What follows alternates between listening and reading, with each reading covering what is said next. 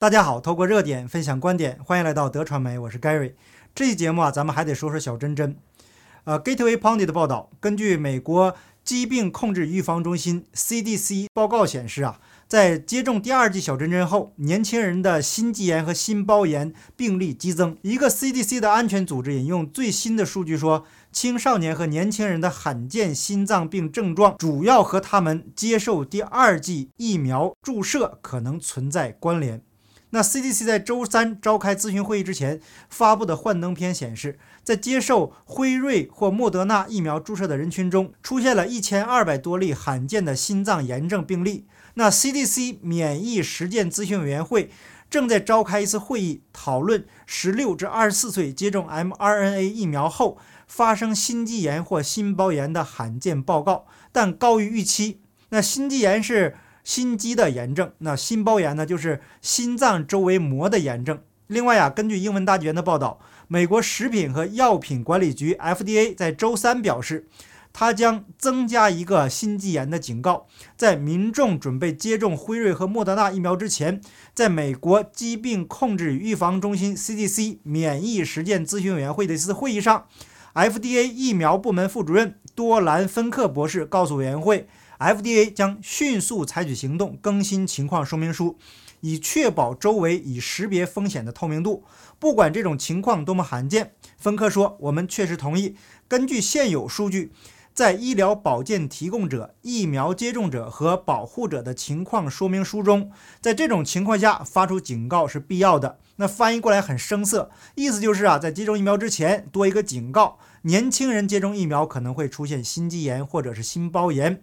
那芬克还警告说，这些发生在一些疫苗接种者身上的信息，特别是在接种两剂 mRNA 疫苗后，可能会发生一些不良反应，状况通常在接种疫苗后的几天到一周内出现。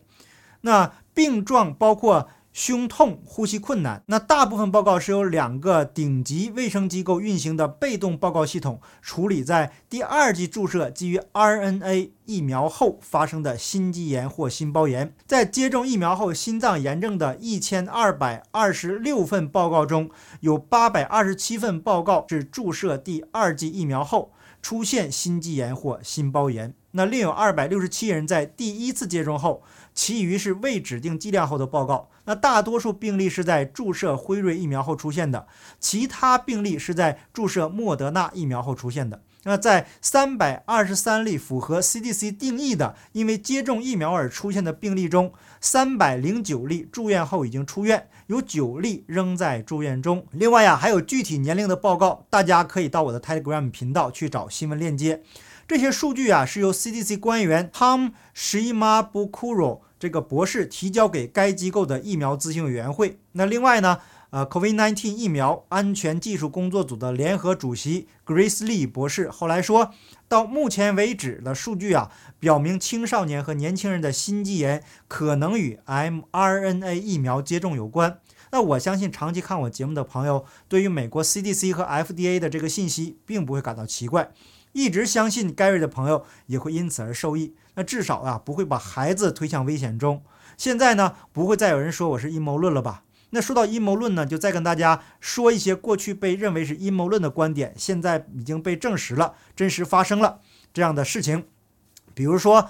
我过去引用过良心专家的观点，啊，冠状病毒的 S 蛋白本身就是引起疾病的原因，而 mRNA 疫苗注射到人体以后，就是为了让人体细胞制造这种 S 蛋白。也有一些朋友这个时候开始提出疑问了：那美国的疫苗有副作用，那中国的疫苗是不是就安全了呢？也有一些极端的朋友认为我在攻击美国，那为什么我很少提及中共国的疫苗呢？因为过去提了很多，一个连奶粉都做不好的国家，您会相信他们做的疫苗吗？那我昨天在 Telegram 频道和社群都有发出贴文，接种了中共疫苗的后果是什么？另外啊，想看我揭露中共真相的朋友，请看我今天的另外一期节目：中共谴责加拿大两百具原住民儿童遗骸的这个新闻。那咱们拉回阴谋论的这个主题，前制药公司辉瑞副总裁科学家 Michael Yaden 严重警告说，不要给孩子接种冠状病毒疫苗，因为这种。疫苗使儿童面临高死亡风险，这是辉瑞前副总裁亲口说的，他不是我说的。请那些什么都不信、只相信无良专家洗脑的朋友听清楚，耶登除了科学家的背景，他还是一个父亲和祖父，所以他可以保证年轻人不容易受到 COVID-19 疾病的影响。这是他在六月九日接受史蒂芬·班农采访时说的。那儿童和青少年对感染的抵抗将使他们不必接种疫苗。他警告说，用于抵抗 COVID-19 病毒的疫苗并没有得到正式批准，他只获得了紧急批准。使用这些实验性疫苗具有危险性的特定因素就是这个刺突蛋白。这种蛋白多年来一直是被认为可以产生血凝块。耶登解释说。基于基因的设计，让身体产生病毒的基突蛋白。多年来，我们知道，并且已经知道，病毒的基突蛋白会引发血栓，这是一个根本问题。那耶登提到了这些有争议的疫苗所产生的副作用的高发生率，在许多案例中，这些疫苗会影响到接种者的健康。因此啊，他又指出了，在过去几年中，所有疫苗造成的平均死亡人数约为二百人。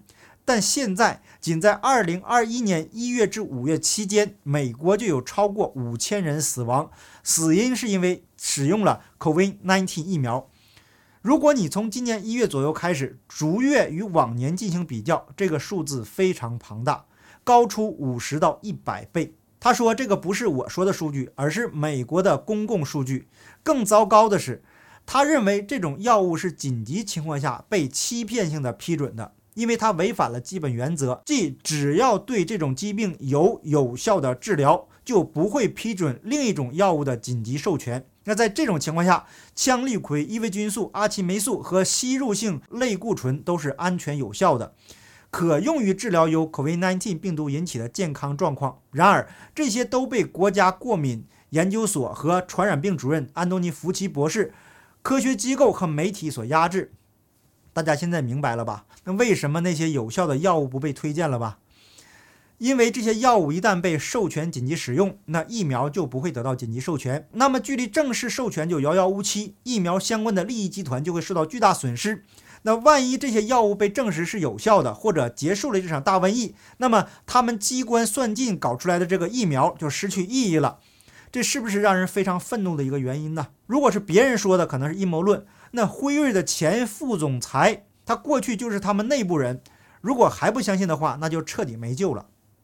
另外，更让人愤怒的是，参与辉瑞公司疫苗实验的十二到十五岁的儿童中，有百分之八十六经历了不良反应。根据 FDA 的新闻稿，这份令人不安的报告总共有十四万四千四百一十三份，只对五月十日 FDA 批准的这个年龄段的儿童使用辉瑞疫苗的问题提出了质疑。实验期间，有百分之八十六的儿童出现了从轻微到严重的不良反应。在接受第一剂疫苗的一千一百二十七名儿童人数与接受第二剂疫苗的一千零九十七名儿童的这个人数之间存在着差异，这使人们对这三十名没有接受第二剂疫苗的儿童的情况产生了疑问：他们是否退出了实验，或遭遇了更糟糕的这个命运呢？实验中显示的数字令人震惊。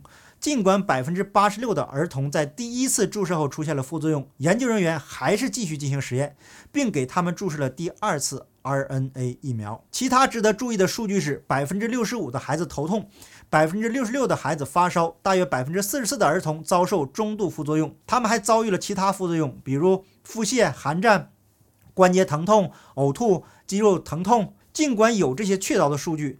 FDA 还是认为这种疫苗不会对儿童构成危险，并批准了紧急使用。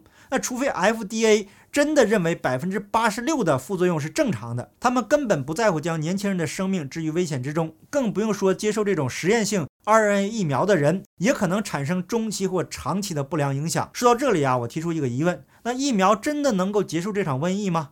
英国的强森警告说，今年冬天将是一个寒冷的冬天。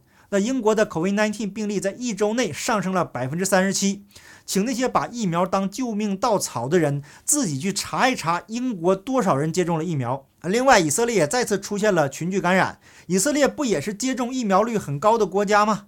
那四月三十日，美国的 CDC 证实，四十六个州记录了突破性感染病例。那全国的总病例数约为一万零二百六十二例。那什么是突破性感染病例呢？就是完全接种后被感染的。那当时一点零一亿美国人已经完全接种了疫苗。那根据 NBC 波士顿的报道，到了六月十二日，仅仅马萨诸塞州就有将近四千份突破性感染报告。不是说接种疫苗就有望结束疫情吗？那对疫苗提出质疑的都是阴谋论吗？为什么现实摆在眼前就是不反思呢？那今天的世界啊，是需要自己去寻找真相的。一味的迷信专家呀，就得被专家给玩死。现实中，很多专家都不是基于专业说话，而是基于背后的利益和控制他们的人。在中共病毒刚刚开始的时候，世卫组织的专家帮助中共隐瞒疫情，迟迟不宣布大流行，导致了多少国家未能及时封闭国门，直到这个病毒扩散到全世界，他们才宣布大流行。这样的专家为什么还要相信他们呢？那以福奇为代表的那些所谓的科学家出尔反尔，前后左右打脸，为什么还要相信他们说的呢？一直看我节目的朋友都明白盖瑞啊，虽然不是专业人士，但是有求真的精神，凡事都要找到背后的真相是什么，不被表象啊所迷惑。真相在这个时候啊，是最难被发现的，也是最弥足珍贵的。好，感谢您的点赞、订阅、留言、分享，我们下期节目见，拜拜。